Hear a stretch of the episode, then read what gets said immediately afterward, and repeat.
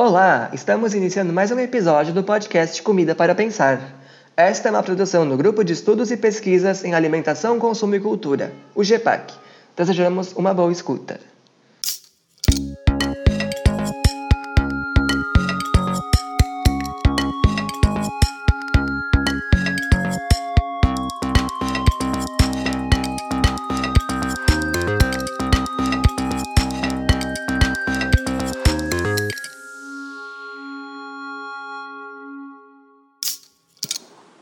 Olá, me chamo Camila Balos, sou mestranda do programa de pós-graduação em antropologia da Universidade Federal de Pelotas e, junto com minha colega Janice Trajano, que é doutoranda em antropologia pela mesma universidade, vamos, através desta áudio-resenha, trazer reflexões do artigo Os supermercados na oferta de alimentos orgânicos, apelando ao estilo de vida egotrip, da pesquisadora Julia Guivan. Através deste artigo, Júlia analisa o papel do setor supermercadista na comercialização de produtos orgânicos no Brasil e no mundo, dando destaque a frutas, legumes e verduras, e nos tipos de consumidor que será atingido através das estratégias empregadas pelo setor. Para tanto, a autora buscou publicações especializadas no setor supermercadista e relatórios de agências de consultoria internacional, realizando uma pesquisa de caráter bibliográfico.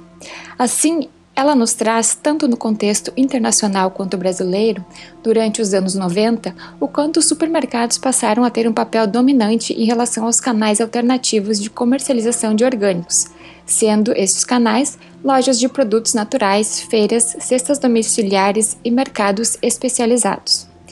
Essa presença predominante dos supermercados sobre os demais locais de compra pode ser impactado no consumo alimentar no Brasil. Júlia também analisa os perfis de consumidores formados por estas diversas formas de comercialização, de onde esta percebe que o consumo crescente de orgânicos nos supermercados é parte de uma demanda mais ampla por alimentos saudáveis, fazendo assim parte do estilo de vida deste consumidor, que tem sido caracterizado como egotrip, e entra em contraste com o consumidor dito como ecológico trip ou seja, aquele que procura consumir orgânicos de feiras especializadas, cestas entregues a domicílio ou entrepostos, devido ao seu posicionamento como parte de uma atitude assumida frente ao meio ambiente e de responsabilidade social. Sendo assim, consumo crescente de orgânicos nos supermercados é parte de uma demanda mais ampla por alimentos saudáveis, mas nem sempre faz parte efetivamente de um modo de vida mais saudável como um todo, ou de um compromisso com a causa ambiental. Júlia traz dados da época de seu artigo, início dos anos 2000, onde em países de alta renda, apesar do mercado de orgânicos estar em expansão com taxas de 10 a 30%, o seu market share era de 1 a 3%. Ou seja, os produtos orgânicos ainda eram uma novidade a ser explorada a nível mundial e por isso redes de supermercado e suas estratégias tiveram um papel importante nessa doutrinação e conceito frente ao consumidor. Para muitos consumidores, a comercialização dos orgânicos em supermercados foi a primeira oportunidade de contato com os mesmos. As empresas ou os supermercados investem na imagem dos orgânicos, treinando funcionários para orientar os consumidores e assim incentivar a compra dos orgânicos. No entanto, assim como o que ocorre por parte dos consumidores, não há efetivamente um compromisso ambiental, assim como não se trata de substituir as frutas, legumes e verduras obtidas através de modos de produção convencionais, mas de investir em um nicho de mercado. Passo agora a palavra para minha colega Janice. Você está ouvindo o podcast Comida para Pensar. Oi, aqui é a Janice e dando continuidade. Em países de alta renda, sua produção e consumo se dá dentro do mesmo território. Em contrapartida, na América Latina, alguns países possuem mercados domésticos internos de produtos orgânicos em expansão, ainda que grande parte da produção seja destinada à exportação. As suas principais formas de comercialização se dão através de associações de produtores rurais que comercializam em supermercados e feiras ecológicas sendo esta provavelmente a forma mais popular de comércio orgânico na América Latina. No Brasil, a estratégia adotada pelos supermercados é a comercialização de hortifruti, devido ao aumento de visitas aos supermercados para abastecer destes. O aumento do fluxo de pessoas em loja faz com que o setor invista mais em uma maior diversificação e qualidade dos produtos hortifruti.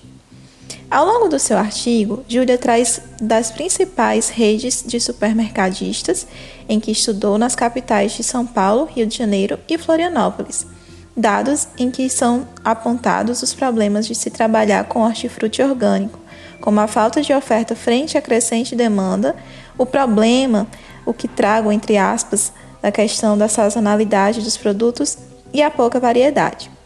Como estratégias, estas redes ampliam seu mix de produtos para que o consumidor sempre se sinta contemplado. Eles se tornam produtores de alguns produtos, como uva e carne. Além disso, a narrativa de um produto limpo, natural ou de um contato mais próximo com o produtor é evidenciada pelas empresas de varejo, através de chamadas ou rótulos, atraindo um público que nem sempre é homogêneo e que nem sempre terá na mesa alimentos orgânicos de forma predominante. Júlia nos apresenta dados de pesquisa sobre esse perfil de consumidor frente a produtos orgânicos e suas motivações, linkadas à tendência mundial em busca de melhor qualidade de vida, diretamente associada à melhor alimentação. Onde muitos supermercados utilizam o slogan de estarem vendendo saúde. Neste ponto, Júlia questiona como relacionar estas características do consumo alimentar saudável e o crescimento do consumo de alimentos orgânicos, junto com o papel central que passam a ter para ir nos supermercados? O que ela traz através deste artigo é que não se trata de consumidores ativistas sociais ou identificados com os pontos de vista filosóficos dos novos movimentos sociais ambientalistas ou movimentos de agricultura orgânica os consumidores de orgânicos, através dos supermercados, podem pautar suas escolhas na casualidade, por este ser apenas uma entre outras práticas consideradas saudáveis. E este caracteriza o consumidor ego trip, nome proposto por Gillon, Gillon e Willett. E como Julia nos expõe, este consumidor entra em oposição ao estilo de vida ecológico trip, que representa uma procura de contato simbólico entre si e seu ambiente. Percebemos ainda que, por um lado, há um, forte, um fortalecimento da produção orgânica, por outro, surgem novas tensões sobre as relações entre produtores, varejistas e consumidores. Júlia conclui que a incorporação dos alimentos orgânicos dentro de redes de supermercado nem sempre é vista como um desenvolvimento desejável pelos produtores de agricultura orgânica, pois isso implica em uma produção em grande escala, comercialização em grandes redes e elitizar o consumo com altos preços. A opção defendida pelos mesmos seria a de manter, como forma de resistência, a produção e o consumo orgânicos em pequena escala em mercados locais. Você acabou de ouvir mais um episódio do podcast Comida para Pensar. Esperamos que tenha aproveitado e convidamos você a seguir o GEPAC nas redes sociais. Até a próxima!